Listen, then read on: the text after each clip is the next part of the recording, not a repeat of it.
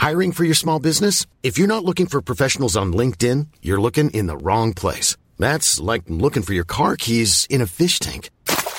LinkedIn helps you hire professionals you can't find anywhere else, even those who aren't actively searching for a new job but might be open to the perfect role. In a given month, over 70% of LinkedIn users don't even visit other leading job sites. So start looking in the right place. With LinkedIn, you can hire professionals like a professional. Post your free job on linkedin.com slash spoken today.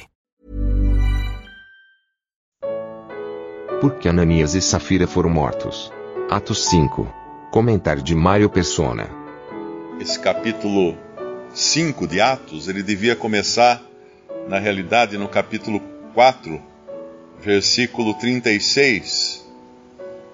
Uh, depois de dizer que repartia-se a cada um segundo a necessidade que cada um tinha, o versículo 36 diz que José, cognominado pelos apóstolos Barnabé, que traduzido é filho da consolação, levita, natural de Chipre, possuindo uma herdade, vendeu-a e trouxe o preço e o depositou aos pés dos apóstolos. Esse Barnabé, que nós lemos depois dele também, em outras passagens de Atos, ele faz isso de coração. Ele não faz isso buscando nenhuma promoção, não, não, não busca se exibir ou querer mostrar que ele era mais, mais caridoso que os seus irmãos. Pelo contrário, ele poderia até estar reparando um erro que ele havia cometido nos tempos da lei, porque o levita não, tinha, não podia possuir propriedades. Ele era um levita, e segundo a lei, o levita não possuía propriedades. Mas ele então vende essa propriedade, traz o preço e deposita aos pés dos apóstolos. Era como se ele passasse uma régua no seu passado aqui, e muitas pessoas, eh, eh, às vezes, precisam passar uma régua no seu passado, né? Essa semana eu recebi um e-mail, uma mensagem de um rapaz que ele falou que ele converteu, ele estava ouvindo um, uma mensagem no banheiro até, e ele se converteu a Cristo, e agora ele estava com a consciência atribulada e depois eu recebi uma outra mensagem dele. Ele foi conversar com o advogado que cuidava do caso dele. E o advogado falou: Olha, acabei de ver seu processo tá, foi, foi arquivado. Foi arquivado o seu processo. Você tá, pode ficar tranquilo. Então ele estava muito contente porque acabou aquilo que pesava sobre a consciência dele, uh, foi encerrado. Ele inclusive pediu contato de irmãos na cidade que ele mora. Então, quando uma pessoa se converte a Cristo, ela fica ansiosa de querer passar uma régua nas coisas que ela vinha fazendo errado. A consciência dela fica atribulada. Eu tenho certeza que irmãos aqui já passaram por isso também, de terem que aparar muitas arestas de uma vida anterior. E assim é com cada um que vem a Cristo agora. E aqui temos esse Barnabé, então, esse levita que agora vende essa propriedade, não fica com dinheiro, mas simplesmente entrega aos pés dos apóstolos, uma atitude bastante nobre, né, que era, era digna até de, de, elogios e tudo, mas não era isso que ele buscava, não. Ele não queria elogios, ele, ele queria agora ter um caminhar novo com o Senhor, um caminhar agora tranquilo, sem aquela, aquele peso do passado.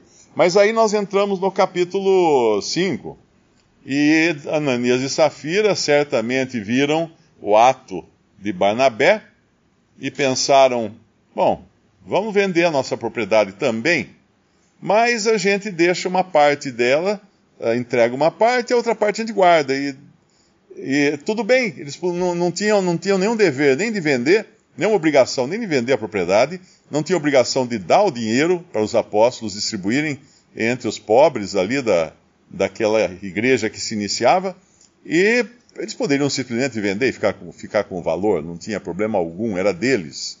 É muito importante entender que o princípio da igreja não foi de comunismo, não foi de uma regra imposta, como é no comunismo, quando um governo comunista ou socialista impõe que todos devem ter tudo em comum.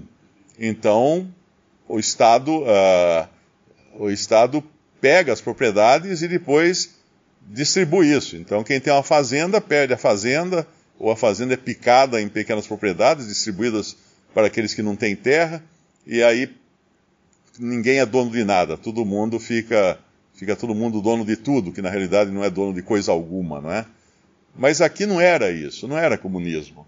E, esse, e o interessante aqui é que quando Ananias se apresenta a Pedro, Pedro detecta o que, o que tinha acontecido. Ele não pergunta para Ananias, Ananias, o que, que você fez, né? Ele já começa assim. Disse então Pedro, no versículo 3, Ananias, por que encheu Satanás o teu coração?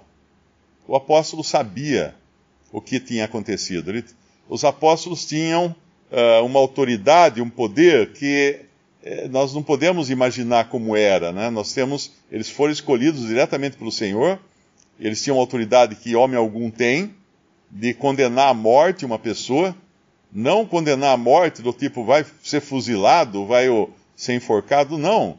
Eles condenavam, eles entregavam a Satanás para a destruição do corpo.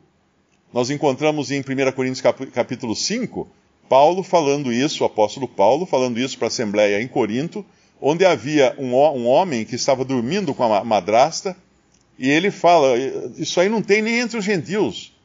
E vocês estão deixando, fazendo vista grossa para isso, não tem nem entre os gentios.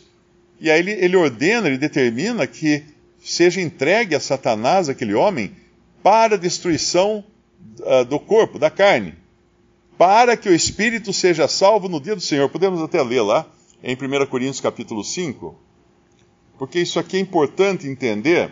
Versículo 1. Geralmente se ouve que há entre vós fornicação e fornicação tal, qual nem ainda entre os gentios, como é haver quem abuse da mulher de seu pai. Estais inchados, e nem ao menos vos entristecestes, por não ter sido dentre vós tirado quem cometeu tal ação? Ou seja, não era para eles terem matado o homem, era para eles terem tirado o homem da comunhão. Porque ele estava num pecado grave, evidente a todos, e estava ainda, continuava na comunhão com os irmãos lá de Corinto. Eu, na verdade, versículo 3, ainda que ausente no corpo, mas presente no espírito, já determinei, como se estivesse presente, que o que tal ato praticou em nome de nosso Senhor Jesus Cristo, juntos vós e o meu espírito, pelo poder de nosso Senhor Jesus Cristo, seja entregue a Satanás para a destruição da carne, para que o espírito seja salvo no dia do Senhor Jesus. Aqui, Paulo, com a autoridade que ele tinha e o poder que ele tinha, delegado pelo próprio Senhor Jesus, como apóstolo que era, e não há mais apóstolos hoje, os apóstolos tinham uma, uma função especial ele entrega então, ele determina que esse homem seja entregue a Satanás. Agora, muito importante esse detalhe: para destruição, no versículo 5, para destruição da carne. Isso significa a morte do corpo. Para que o espírito seja salvo no dia do Senhor Jesus. Ou seja, é um crente. Esse homem é um crente, a salvação dele não sofreu nenhum arranhão mas o corpo dele foi morto, ou seria morto, né? Pelo capítulo, pelo, pela segunda carta em, em 2 Coríntios, dá a entender que esse homem teria se arrependido e a Assembleia então uh, deveria perdoá-lo pelo que ele fez. Mas o que, o que de, uh, demonstra aqui muito claramente é que é um salvo. E ele continua salvo mesmo depois dessa ação apostólica que ordenava que ele fosse morto. O seu, a sua alma estava salva. Nós vamos encontrar esse homem no céu. Sim, ele estará lá. Nós vamos encontrá-lo. Assim como Ananias e Safira. Porque Ananias e Safira são dois aqui, logo no princípio da igreja, e nós sabemos que aqui nesse momento uh, eram aqueles que haviam se convertido da, da, das primeiras pregações ali.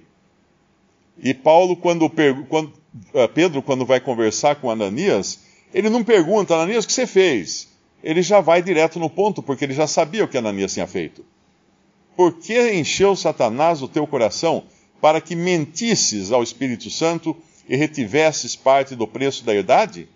Guardando-a não ficava para ti e vendida não estava em teu poder? Por que formaste esse desígnio em teu coração? Não mentiste a homens, mas a Deus. E Ananias, ouvindo essas palavras, caiu e expirou e um grande temor veio sobre todos os que isto ouviram. E os jovens, levantando-se os jovens, cobriram o morto, transportando-o para fora, o sepultaram. Então, esse aqui, um salvo por Cristo, que mentiu e foi morto. Aí a questão é, mas espera aí, uh, eu me minto às vezes. Todos nós aqui já caímos numa outra mentira, ou até em pecados mais graves. Mas aqui nós estamos falando do princípio da igreja. E se havia um momento em que era arriscado qualquer um desafiar o Espírito Santo, era nesse momento, nessa inauguração, nesse tempo de inauguração. Um tempo de inauguração de qualquer coisa, de um prédio, de uma, de uma praça, de, um, de qualquer coisa importante, é um momento muito sério. Todos têm que trabalhar direitinho, não pode ter nada errado, não pode acontecer nada, não pode apagar a luz na hora errada, o microfone do discurso do político tem que funcionar. A inauguração é um momento crítico. É um momento que depois o resto do, do ano inaugurou lá aquele palácio do governo, ou aquela escola, ou aquela universidade, aí vai funcionar, vai ter os defeitos aqui e ali. Mas no dia da inauguração nada pode falhar. E aqui não podia falhar porque era o começo da igreja. Então a coisa era muito séria. E Ananias e Safira tinham mentido ao Espírito Santo. E isso não podia ser deixado de lado. Lá, em, lá no Antigo Testamento, nós encontramos que quando, uh, quando um homem foi pego pegando lenha, logo no começo da Bíblia, um homem foi pego pegando lenha. Eles tinham saído do Egito, tinham se libertados do Egito, uh, estavam começando agora aquela jornada pelo deserto, era tudo novo agora que estava acontecendo, e um homem é pego catando lenha no dia de sábado. Aí eh, os judeus não sabem o que fazer, os israelitas, né, os hebreus, vão perguntar a Moisés o que tem que fazer. E ele acaba ordenando que esse homem fosse apedrejado, fosse morto. É claro que depois, na história de Israel, muita gente transgrediu o sábado e acabou, continuou viva. Números, capítulo Números capítulo 15, versículo 32.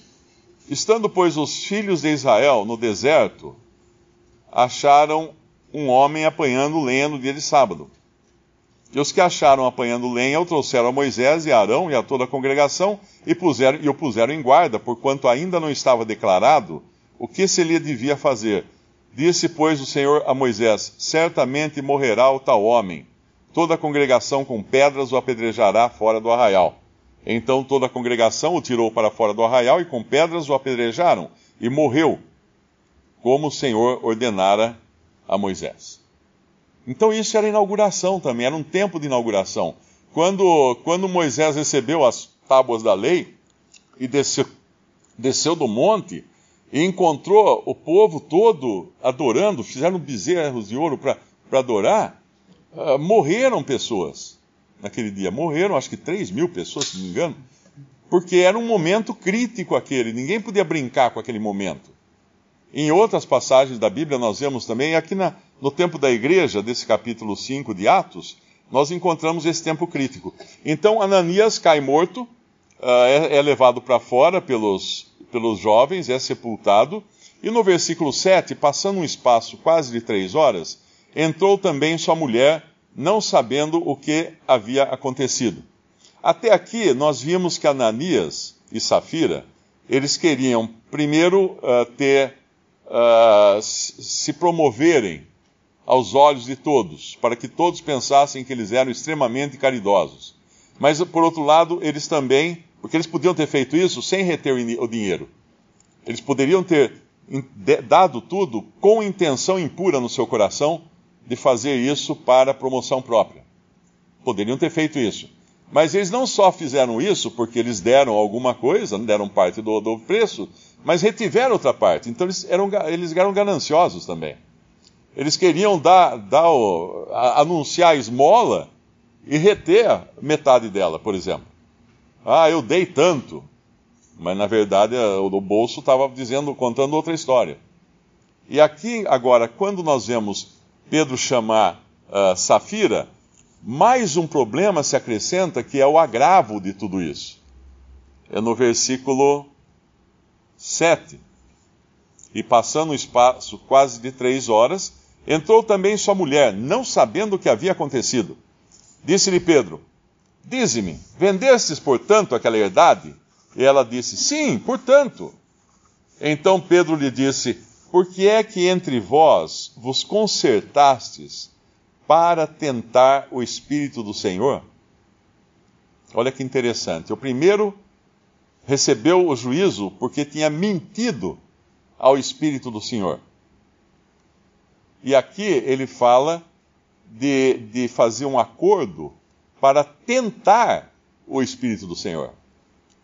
Isso é mais ou menos como você enxergar um, um, um, um radar na estrada e dizer assim: Ah, eu não acredito que esse radar funcione. E pisar fundo no acelerador e passar. Aí, alguns dias depois, chega, você ganha uma foto do seu carro pelo correio, porque você tentou o, o, o radar. Você tentou o radar, você testou a eficácia do radar. E aqui eles fizeram isso. Tinha um radar ligado, o Espírito Santo. E eles combinaram, como se eles falassem assim: vamos ver o que, que o Espírito Santo é capaz de fazer. Vamos ver se ele faz alguma coisa para a gente, se a gente fizer isso. Acho que não vai fazer nada, acho que não vai acontecer nada. E acontece. Por que é que entre vós vos concertastes para tentar o Espírito do Senhor? Eis a porta os pés dos que sepultaram teu marido e também te levarão a ti. E logo caiu aos seus pés e expirou, e entrando os jovens acharam-na morta e a sepultaram junto de seu marido. E houve um grande temor em toda a igreja e em todos os que ouviram essas coisas. E muitos sinais e prodígios eram feitos entre o povo pelas mãos dos apóstolos, e estavam todos unanimemente no alpendre de Salomão. Quanto aos outros, ninguém ousava juntar-se com eles, mas o povo tinha-os em grande estima. Ou seja, os outros olhavam assim: a coisa aí é séria, gente. Não é para é brincadeira que eles estão fazendo isso. É sério. Deus precisava agir assim naquele princípio. Visite respondi.com.br. Visite também 3minutos.net.